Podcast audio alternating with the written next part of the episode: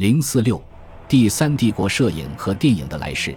在第三帝国时期拍摄的一些照片，在一九四五年后重回德国人的视野。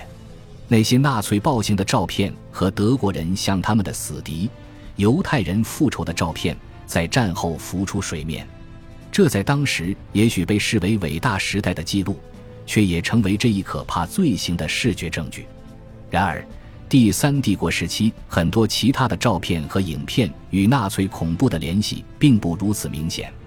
战后，一些德国人认为，日常娱乐或度假的私人照片，还有纳粹制作的一些大型电影，表明第三帝国的生活中有许多部分没有受到纳粹意识形态和种族主义的影响。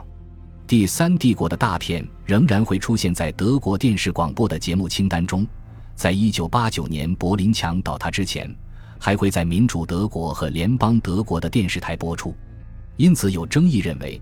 这些都是非常好的德国娱乐影片，没有真正的政治内容或意义。同样，如今的德国人也有可能被他们在数千张家庭相册中找到的私人照片所说服。这些照片表明，进行正常的日常生活不需要十分重视纳粹制度的意识形态和种族要求。第三帝国似乎总是躺在这些私人照片的框架之外。在这一章。